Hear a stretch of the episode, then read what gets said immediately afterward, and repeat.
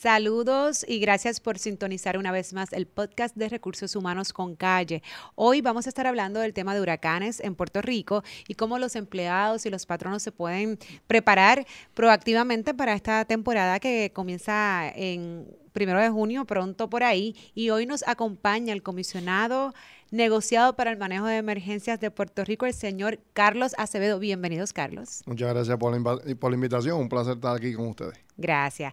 Pues el tema de hoy, ¿no? Es el tema de los huracanes y, lo que son las emergencias, ¿no? Y las situaciones naturales que, que trastocan Puerto Rico, que estamos expuestos año tras año eh, y no muy lejos de lo que ocurrió con María. Y siempre mencionamos a María porque cambiaron muchas cosas luego de que María pasara por Puerto Rico, incluso hasta a nivel laboral, ¿no? Y de ciertas legislaciones. Así que vamos a hablar un poquito de ellos, pero vamos a comenzar de lo básico, y es el periodo de, de, huracanes en Puerto Rico, que comienza el 1 de junio, como mencioné, hasta el 30 de noviembre, ¿correcto? Pues mira, lo, dijiste muy bien, la temporada comienza el 1 de junio, se extiende hasta el 30 de noviembre. Siempre hay una temporada activa eh, y siempre es el mes de septiembre y mayormente los primeros 15 días de octubre. La mayor parte de los huracanes que han afectado a Puerto Rico se han dado para el mes de septiembre. Esta temporada del 2019 se espera una temporada dentro de lo normal, ya que hasta ahora el niño está predominando en el Atlántico. Significa entonces que la temporada va a ser más, más de lo normal. Esto significa que podríamos tener 12 tormentas con nombre. De esas 12 tormentas con nombre, 6 se pudieran convertir en huracán. Y de esas 6 que se pudieran convertir en huracán, tres se esperan que sean de categoría mayor. Estamos hablando de categoría 3 a categoría 5.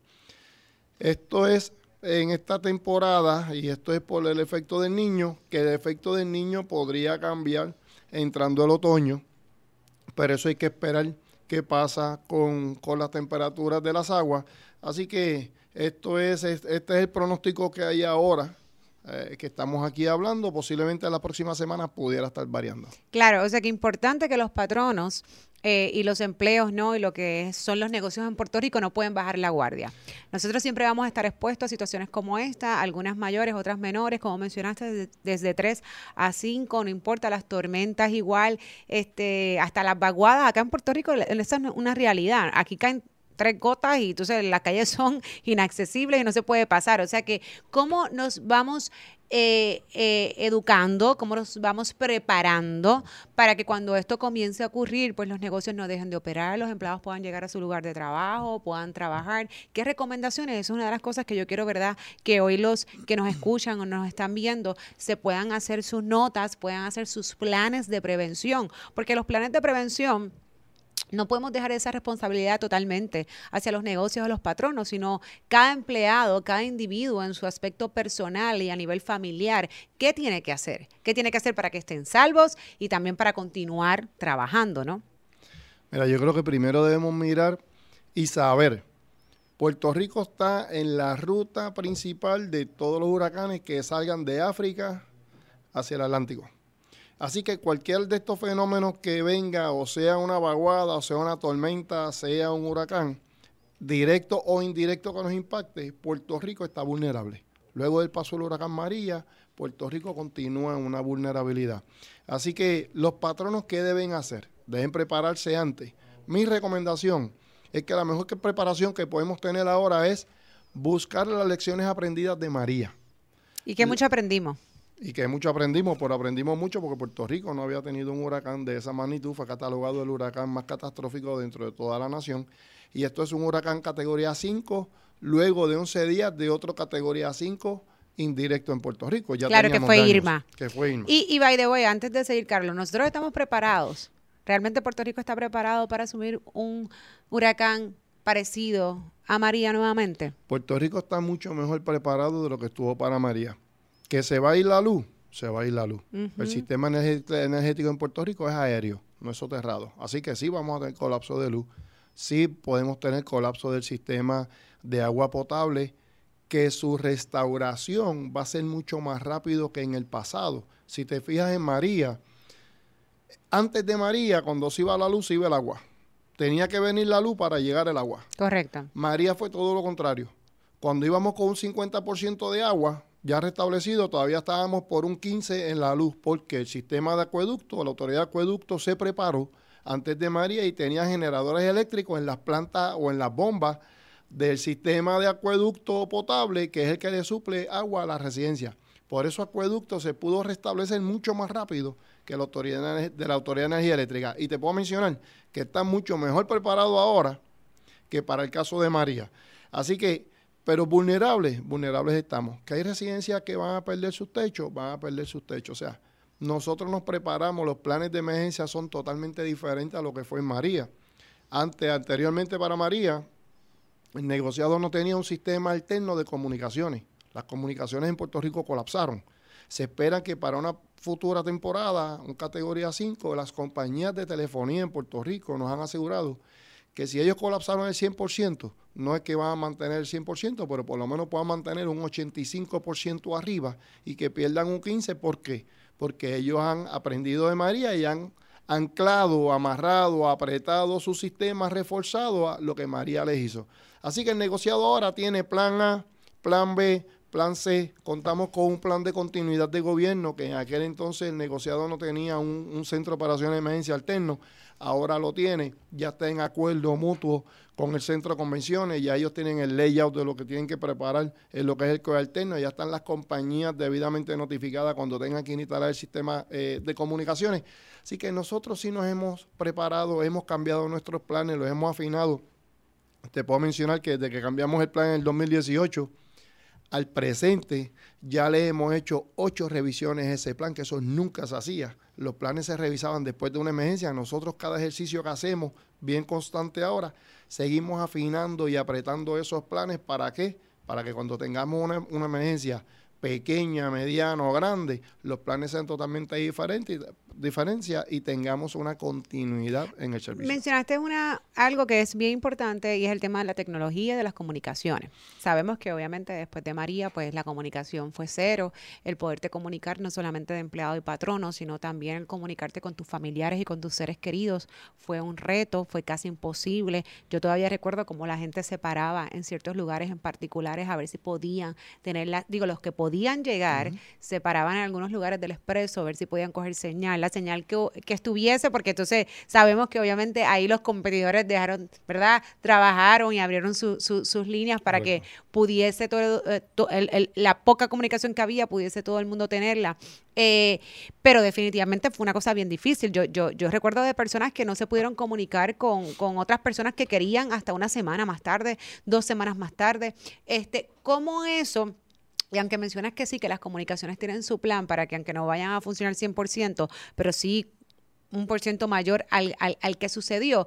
Pero ¿hay algún otro método, Carlos? Además de, por ejemplo, lo que son los teléfonos celulares, que sabemos que pues es una de las primeras cosas que se pierde, ¿no? La señal, entre otros, lo que es el Internet. ¿Qué otro método? Porque eh, pudiese ser y que tú hagas recomendación como te digo, entre familiares y también entre empleados y, y, patrono, porque yo sí escuché que a lo mejor estos métodos antiguos y pues son los teléfonos estos de satélite, entre otros, fueron los que, los que pues funcionaron y los que pudieron hacer que las personas se comunicaran. Bueno, en Puerto Rico funcionaron dos métodos de telefonía. Uno, el teléfono anterior que tú mencionas, que es el teléfono análogo, el que tú conectabas en la pared de tu casa. Ah, correcto. Ese sistema sí continuó funcionando. Okay. Pero en Puerto Rico, por ir en la mejorando la tecnología, pues ahora los teléfonos, no todo el mundo tiene un teléfono en su casa análogo, así que por eso la, la situación en la residencia colapsó y los que tenían ese teléfono análogo funcionó. En Puerto Rico no todo el mundo tiene un teléfono satelital por diferentes razones. Una, nunca había colapsado el sistema telefónico en Puerto Rico de esta magnitud. Dos, los sistemas son bastante caros para uno tener un sistema satelital encima, pagándolo para no usarlo porque tu, tu teléfono celular funcionaba. Pero ¿qué es lo más importante de todo esto? Prepararnos. ¿Cómo nos preparamos? ¿Cómo esos patronos se pueden preparar para poder saber dónde está su plantilla laboral? Y cómo poder saber cómo están después de un desastre o cómo poderlos activar o decirle a dónde se van a reportar. Claro, porque yo creo que más caro es no poderse comunicar en un momento de, de crisis. Y cuando digo más caro, significa hay ciertos patronos que, que sabemos que María sucedió, ¿verdad? Pasó por Puerto Rico y al otro día ya estaban operando porque precisamente tenían, hacen, producen, manufacturan eh, muchos productos que son de primera necesidad. O sea, que, era vital que esas personas comenzaran a, a operar. O sea, que cuán caro realmente te sale el no tener a lo mejor un sistema satelital. Así que eh, tú le recomiendas a sus patronos que mantengan independientemente, porque como tú dices, hay que prepararnos, no podemos esperar que llegue el lobo para decir llegó el lobo, ¿no? Eh, ¿Tú les recomiendas que tengan ciertos sistemas, ya sea de teléfonos análogos o satelitales, para estos casos de emergencia? Bueno, estos de teléfonos análogos nosotros en el negociado tenemos y los estamos revisando porque hay que tenerlo. Igualmente estamos recurriendo a la parte satelital. Para telefonía y para data, que en este caso nosotros en el negociado necesitamos mantener esa data satelital para conocer las emergencias de los municipios. Pero ¿qué tiene que hacer el patrono privado? Uno, ese plan de emergencia. Vamos a exigirle a nuestros empleados que cuando en ese, en ese registro, en, ese, en esa documentación de personal, usted siempre pide un teléfono de emergencia.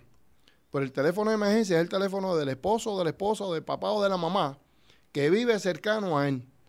Estás en el área del problema. Vamos a olvidarnos un segundito de los huracanes y vamos a pensar en un terremoto vamos a pensar que no vamos a tener comunicación.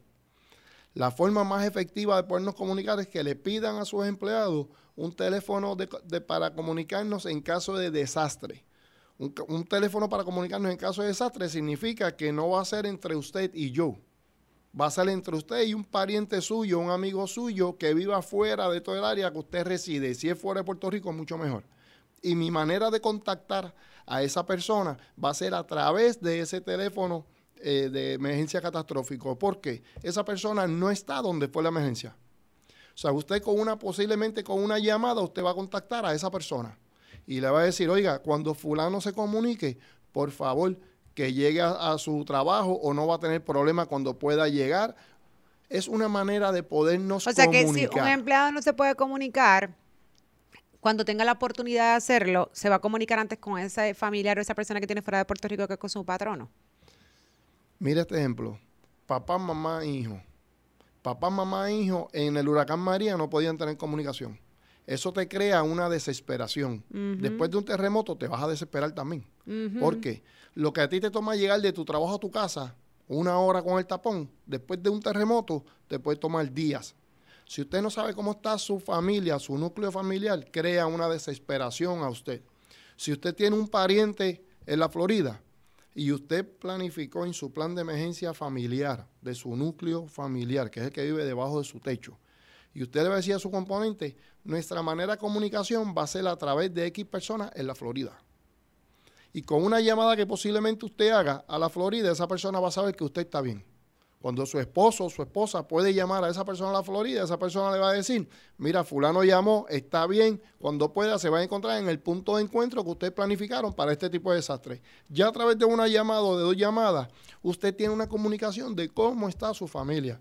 Versus, si tratas de llamar en el mismo problema de la emergencia, no va a haber comunicación, en María no hubo comunicación. Además que entiendo que también las líneas se cargan. Obviamente cuando, cuando hay mucha gente llamando al mismo tiempo, eh, digo, y eso pasa no solamente en emergencia, sino hasta en despedida de años. Te, quieres comunicar con alguien y no, y no puedes, es porque todo el mundo está haciendo la llamada al mismo tiempo. Y estás haciendo la misma llamada al mismo tiempo, al mismo lugar. Al mismo lugar, por eso que a lo mejor se llama a Estados Unidos. al exterior. Correcto, tiene sentido. Para entonces poder tener esa comunicación. Así que eso es una manera que patrono puede comenzar a hacer para preparar sus planes de emergencia y poder tener una comunicación efectiva con su plantilla. Comúnmente, nosotros, eh, y cuando digo nosotros lo digo, ¿no? En los departamentos de recursos humanos o la información que nosotros, ¿verdad? Mantenemos de, de, los profiles o los perfiles de nuestros empleados, tenemos la hoja de contactos de emergencia. O sea que sería bueno que en esa hoja nosotros incluyéramos...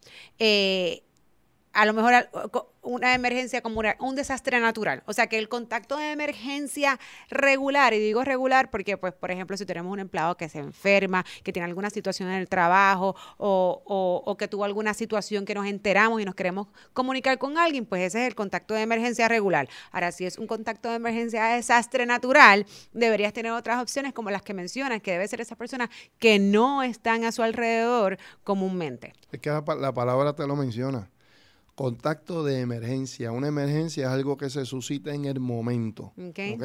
Un caso de eh, contacto en desastre, si lo quieres poner la palabra desastre, un contacto para desastre sería el que no es de emergencia, porque el que tienes de emergencia no te va a funcionar en el caso de un desastre, porque lo vas a llamar. Comúnmente la persona que duerme no contigo o que vive contigo.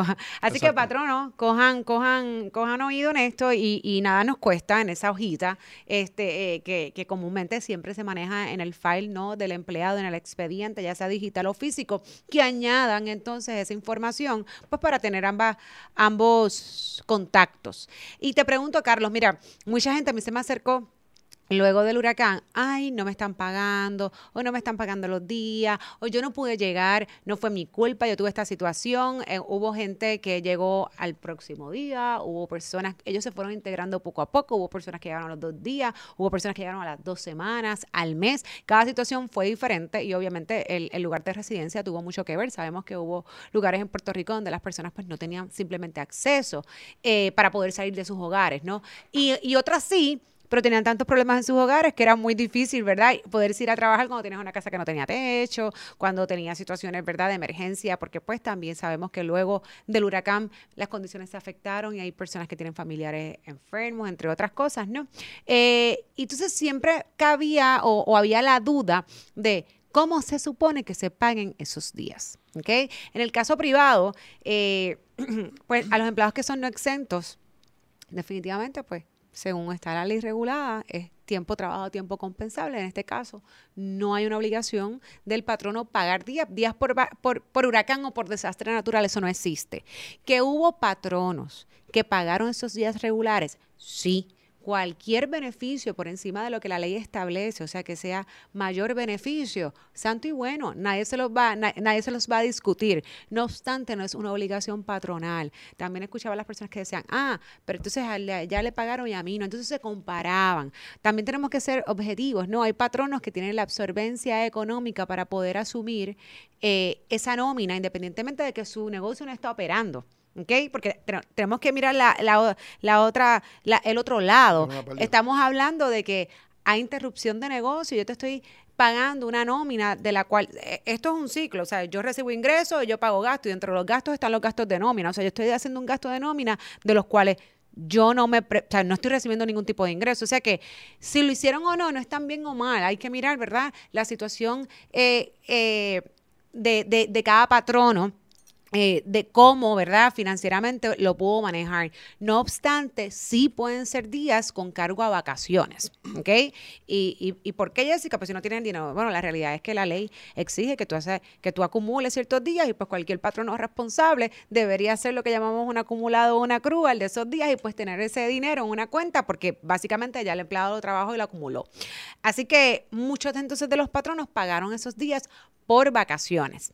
Ahora bien, los empleados exentos, eh, en el caso de, aquellos que conocemos como asalariados, pues sí, el reglamento 13, pues les menciona y es bien claro eh, que eh, si el empleado está disponible para trabajar, no se podrá hacer ninguna deducción de nómina. O sea que eso, y aquí lo dice exactamente en, el reglamento, por ejemplo, cierre ocasionado por huracán u otro desastre natural. Ahora bien, también creó la duda donde habían empleados que decían, bueno, eh, yo no pude llegar. Si tú no pudiste llegar, y, y- voy a hacer, ¿verdad? Voy, me- voy a hacer un alto aquí para que dar un ejemplo. Una cosa es, el empleado pudo llegar, pero no podía trabajar. Y otra cosa es, yo no pude llegar, pero ya el negocio estaba operando. O sea que no le corresponde en el caso de los exentos una paga, porque sí, sí, por ejemplo, en el caso de María, que fue un miércoles, el jueves a mediodía o el viernes el negocio estaba operando y tú, te, y tú no pudiste llegar hasta el otro viernes, no hay problema porque sabemos que hubo situaciones difíciles, no, pero no tengo o no, no hay la obligación patronal de pagarte hasta ese otro viernes porque sí estaba el negocio operando, fuiste tú como empleado que no pudo llegar. O sea que también hubo muchos patronos que hicieron como, como un término, voy a pagar hasta estos días. O sea, yo estoy operando desde el viernes, por ponerte un ejemplo, pero voy a hacer el pago a todos como horas regulares hasta el martes. De ahí en adelante, el que no puede llegar, pues entonces se le carga vacaciones o, ¿verdad? O, o- o- o nada si no tuviese. O sea que Básicamente lo explico porque hubo mucha duda y pues empleados que a lo mejor se sentían o que no les estaban pagando correctamente o que los patronos lo estaban haciendo incorrecto. O sea que es importante aclarar a nivel privado cómo es que se manejan estos días en caso de desastre. ¿Ok? Pero entiendo que a nivel público es diferente. Bueno, a nivel, cada caso es diferente a nivel privado también. A nivel público, ¿qué se hizo? El honorable gobernador de Puerto Rico lo que hizo fue que se dio X cantidad de días, no tengo ahora la fecha exactamente, donde no se le descontó de nada al servidor público que no pudo llegar a su área de trabajo, entendiendo los problemas que teníamos todos los residentes de Puerto Rico en poder llegar a nuestro trabajo.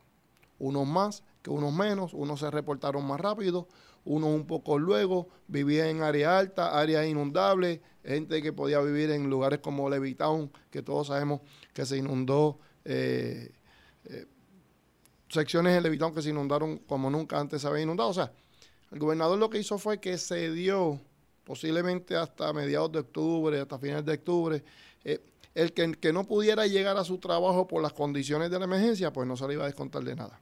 Tú tienes el sector público también, el exento y el no exento, como muy bien lo explicaste. El no exento tuvo, tiene la oportunidad de cobrar, el gobernador hace la declaración de emergencia a nivel local, y a la misma vez viene la declaración de emergencia a nivel federal. Ahí el gobierno de Puerto Rico establece si le va a pagar al, no exento con horas como compensatorio, como regularmente se hace en el gobierno, o se le paga en dinero las horas extra trabajadas. El gobierno te paga tus ocho horas regulares, FEMA te paga el exceso de esas ocho horas a tiempo y medio o doble. En el caso del exento no. En el caso del exento no tiene ese beneficio, ni acumula ni lo cobra. En el caso del sector privado, yo creo que esto es más bien individual por sector, porque tú lo explicaste muy bien. Hubo personas que pudieron llegar a su, a sus trabajos, pero el, patrono no podía operar, pero posiblemente utiliza esa persona que llegó para comenzar a, restituir o arreglar las cosas que se dañaron dentro de ah, no, después de María, todo el mundo hizo de todo, definitivamente. No, no necesariamente yo estoy, eh, estoy en la disponibilidad eh, de, de, comenzar a operar en lo que a lo mejor tú hacías, pero definitivamente hay necesidades en otras áreas que otros empleados no han llegado, y eso yo lo vi muchísimo. O sea que si tú llegaste, vamos a trabajar, aunque no sea exactamente en lo que, en lo que, ¿verdad? En lo que es tu posición regular. Pero en este caso del sector privado, en esos planes de emergencia, Jessica, deberían establecerle al empleado cómo va a ser la situación de ellos luego de un desastre. Si no llegas de inmediato o no hay forma de comunicarnos, vamos a revivir María. Si usted no puede llegar a su trabajo X cantidad de días y usted tiene una justa justificación, valga la redundancia, ¿por qué no llegué? Porque se cayó el puente, o porque la inundación no bajó, o porque perdí mi hogar, o porque no encontraba a mi familia. Pues usted va a tener X cantidad de días que el patrón te va a ceder con cargo a vacaciones, o te los voy a pagar, o no vas a perder tu empleo, pero tú comienzas a trabajar luego que te reincorpora nuevamente a tus labores. Yo creo que eso es un tema o eso es algo que debería estar ya escrito dentro de esos planes laborales. ¿Por qué? Porque mucha empresa privada tuvo problemas luego el paso de María, porque este, este evento de María nunca lo habían vivido y lo que le sucedió nunca le había pasado anteriormente. Yo creo que este es el momento de que lo escriban, este es el momento de que arreglen. De crear una política, claro, que no solamente crear lo que normalmente sí se, se maneja, lo que es un plan de huracanes, un plan de emergencia, ¿no? Y pues los patronos dicen qué vamos a hacer, cómo nos vamos a preparar para que el negocio siga funcionando, ya sea a nivel de generadores, a niveles de, de cisterna o de cualquier efecto eh, o, herramienta que haga que el negocio continúe operando, ¿no? Pero no necesariamente, como bien mencionas, pero ¿qué hacemos si realmente yo tengo todo esto, pero no tengo la gente, no tengo el personal para que lo trabaje? Así que definitivamente es un excelente consejo en que dentro de lo que es el plan de huracán se cree también esa política. Además que a nivel económico es importante porque definitivamente es un impacto para el patrono. Si fuese el caso donde tuviese que entonces dar, o, ¿verdad? Y esto es prerrogativa del patrono, pero dar días por huracán, por ejemplo. Eh, y, y, si van a ser días por huracán, pues, eh, ¿qué tipo de huracán?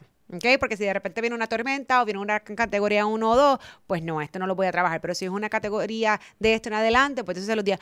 Que sería bueno que definitivamente si cada patrono, después de esta experiencia de María, este, pudiese considerar tener una política de cómo va a manejar estas situaciones. Y no solamente eso, Carlos, ¿sabes qué, cuál fue otro problema?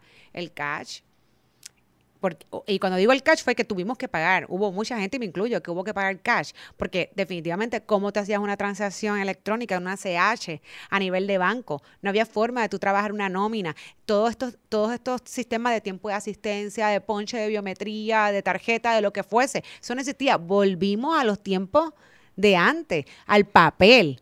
¿Por qué? Porque no se prepararon, no se prepararon para este evento. Yo fui a un negocio donde yo fui a pagar en cash y me dijeron que tenían tarjeta para pagar con tarjeta. Y yo pregunté que cómo, porque estábamos hablando de semanas luego del impacto del huracán. Me dijeron, nosotros operamos aquí telefonía y data con satélite el año completo. Así que esa compañía sí estaba preparada. ¿Qué debemos hacer?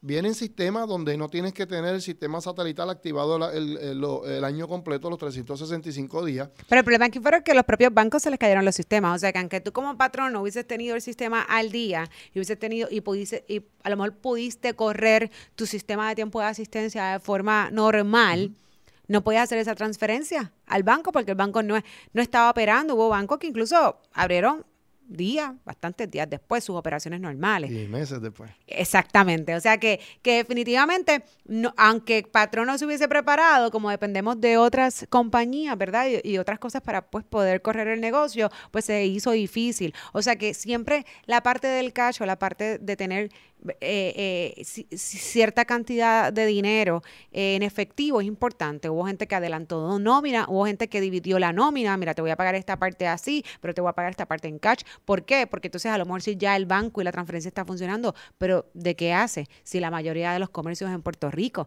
que fue el caso nuestro, yo lo manejé, se manejó de ese modo, sino como que yo te puedo hacer la transferencia, tú puedes tener tu dinero en el banco, pero ¿qué vas a hacer con el dinero en el banco? Si cuando vayas a hacer compra no hay tarjeta, si cuando vayas a ir a la farmacia no te aceptan tarjeta, pues entonces era importante el efectivo. Así que cómo los patronos realmente pueden ayudar, porque la gente dice, no, pues ese no es mi problema. Sí es tu problema, porque al final del día, si no le das todas esas herramientas al empleado, el empleado no va a llegar a trabajar, porque un empleado que pues no tiene cash para poder sobrevivir en un tiempo como este, pues ¿Cómo llega? Esto se convierte en un eh, efecto dominó. El problema de la gasolina. O sea, que son todas esas cosas que definitivamente eh, eh, cada patrón individual tiene que hacer su plan para que el funcionamiento de su negocio continúe. Por eso te menciono y vuelvo al comienzo de la entrevista. Debemos trabajar con la mejor lección aprendida que fue el huracán María. Y todas esas fallas que nosotros tuvimos como negocios son las que debemos entonces analizar y buscar las alternativas, cómo no nos vuelven a suceder. Yo te puedo decir que yo sé que hay muchos bancos trabajando ahora con sistemas de generadores eléctricos, pero no solamente el generador, es quien me va a suplir el combustible para el generador. Correcto. todas esas deficiencias que hubo luego del paso de María, yo sé que muchas de estas compañías, grandes y pequeñas, van a estarlo trabajando porque ellos no quieren volver a pasar lo que pasaron durante el huracán María. Por eso volvemos a decir, el plan de emergencia es vital. Debemos prepararnos y la mejor lección que tenemos es María. Antes nos preparábamos para huracanes de menor categoría porque era lo que habíamos vivido y era la experiencia que teníamos. Uno nunca aprende por experiencias ajenas. No podemos aprender de las experiencias que hubo en New Orleans con Katrina, porque nosotros no lo vivimos. Así que por eso es que nosotros siempre estamos exhortando a la ciudadanía a prepararse al peor de los escenarios, en este caso es María, y que vivan ese mismo escenario que va a ser mucho, mucho hay que recrearlo. terremoto. Correcto, hay que recrearlo para poder ser preventivo. Que tuviste, todas las formas como comunicarte con tus empleados, si no pude pagarle, pues mira, cuando viene un huracán, ustedes saben que viene un huracán y se les notifica desde 10 días antes que el huracán tiene una posibilidad de afectar a Puerto Rico.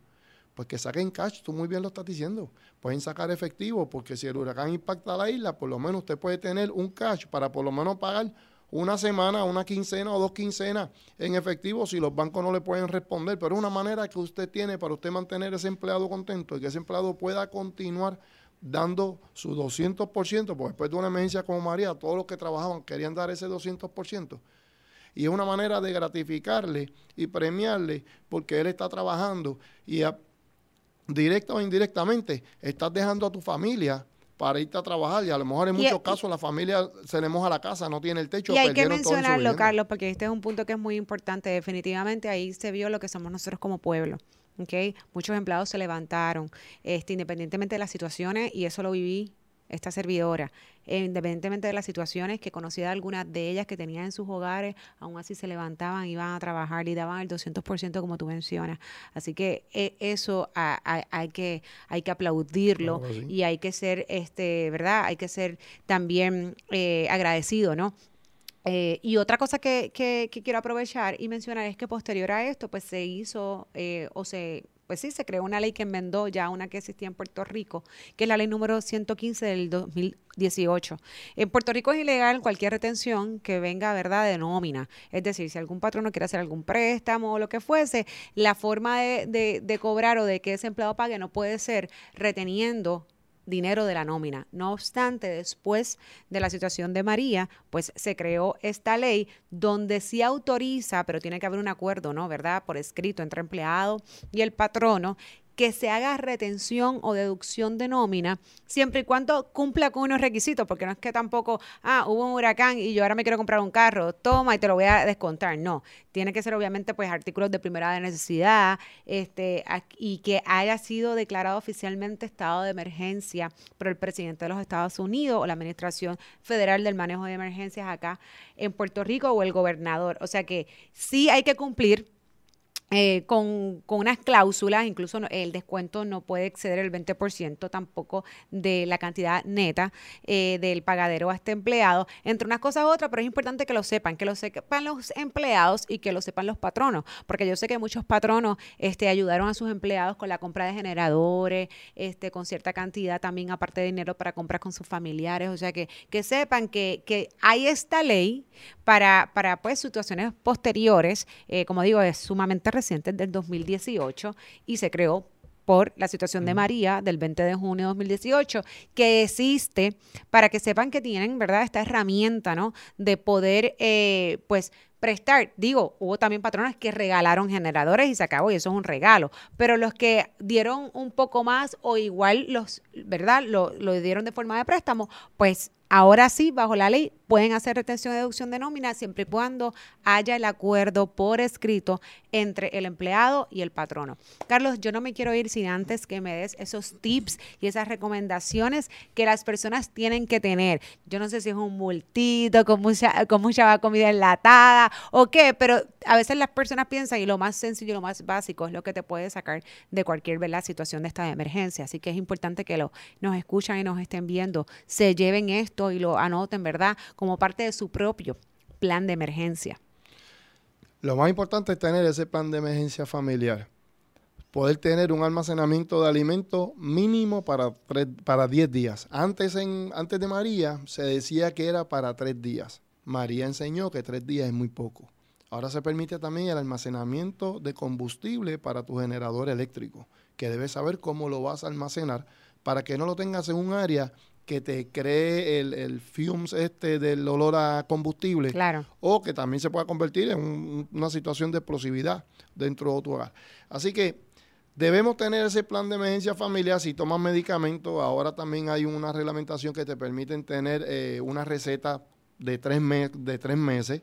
Eh, agua para 10 días. Pero eso eso es en cualquier época del año o, o tú lo puedes solicitar para casos de emergencia. pero ¿cómo, ¿cómo, la persona puede solicitar un medicamento con tres meses si no sabemos que... En el caso del terremoto no lo vas a poder hacer, pero en el caso de un posible impacto de un... Pero sería posterior. sí, entonces recibirías el medicamento por tres meses, pero igual tienes que esperar que venga la emergencia. No puede ser proactivo. No, en el caso de, huracanes puedes hacerlo proactivo. Acuérdate que en el caso de huracanes ya siete días, cinco días antes tú sabes que vamos a tener el impacto de algún huracán directo o indirecto. Y sí podrías ir a tu médico y a tu farmacia y ellos te podrían dar la alimentación por lo menos por tres meses. ¿Por qué? Hubo muchas farmacias cerradas después de María y hubo muchos problemas con personas que necesitan medicamentos diarios y de mucha continuidad. Así que eso es parte de los cambios que están habiendo. La mochila de emergencia familiar. La mochila de emergencia es una mochila que tú tienes dentro de tu hogar, en un área visible, que si tienes que salir de tu casa por alguna situación de imprevista, tú la cojas y salgas en ella. ¿Y qué tú necesitas ahí? Dinero en efectivo, por lo menos dos mudas de ropa, comida enlatada o barritas de estas de, que se utilizan eh, energizantes eh, un listado de teléfonos, porque contamos siempre con los celulares. Si el celular se pierde o no lo tenemos, ahí tú puedes tener un listado de teléfonos de emergencia donde tú puedas tener comunicación. Y trabajar la memoria, porque es que últimamente nosotros con todos estos celulares y toda esta tecnología ya no nos acordamos de nada. Llegamos a los lugares por GPS, llamamos a las personas por el address book del, del teléfono y la realidad es que yo no me sé ni el teléfono de, de, de, mi mamá, de mi papá, así que, oye, vamos a trabajar a poner a producir esa memoria también. Pero lo que la memoria comienza a trabajar y después de una situación de emergencia que usted no se preparó, pues entonces mucha gente se tranca en la parte de la memoria también. Tengo un listado de teléfono. Eh, ahí tenga copia de su plan médico. Si tienes, si tienes mascotas, puedes tener una mochila para tu mascota porque la mascota come, la mascota recibe su medicamento. Igualmente que si hay niños en la casa, cada niño puede tener su mochila de emergencia y usted lo enseña a que coja su mochila y salga con su mochila porque eso es lo que le va a salvar a usted la vida en lo que pueda volver a entrar a su residencia.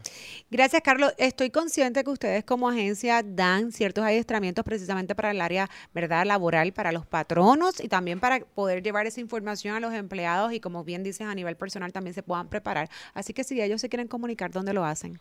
787-724-0124. Está el adiestramiento que es el CERT, el Community Emergency Response Team. Preparamos las comunidades, las compañías, los patronos a cómo ustedes subsisten luego de un desastre sin tener que contar con el gobierno. ¿Por qué sin tener que contar con el gobierno? En una emergencia normal, ustedes esperan que la ambulancia llegue en menos de 10 minutos.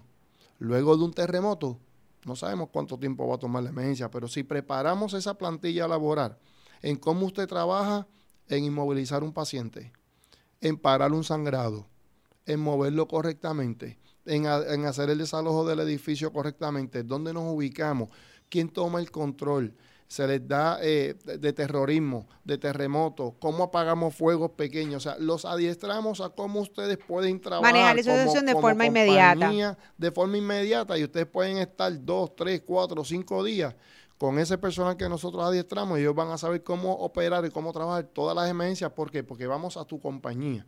Porque lo que buscamos es qué vulnerabilidades podemos tener dentro de la empresa, en qué lugar seguro van a estar afuera y el ejercicio es de tres días escogido por la compañía, no tiene que ser tres días corridos. Y el último día, las últimas cuatro horas, es un ejercicio en vivo con todos los que tomaron el curso para que pongan en conocimiento lo aprendido. Excelente, me, me, encanta eso. Así que, patronos, sean proactivos ante estas situaciones. No esperemos no que tengamos eh, situaciones nuevamente como María. Este, van a haber cosas que no vamos a poder controlar, pero hay otras que sí si nos preparamos con tiempo. Así que gracias mil. Muy, muy, muy valiosa esa información, Carlos, y gracias por acompañarnos en el día de hoy. Gracias por la invitación.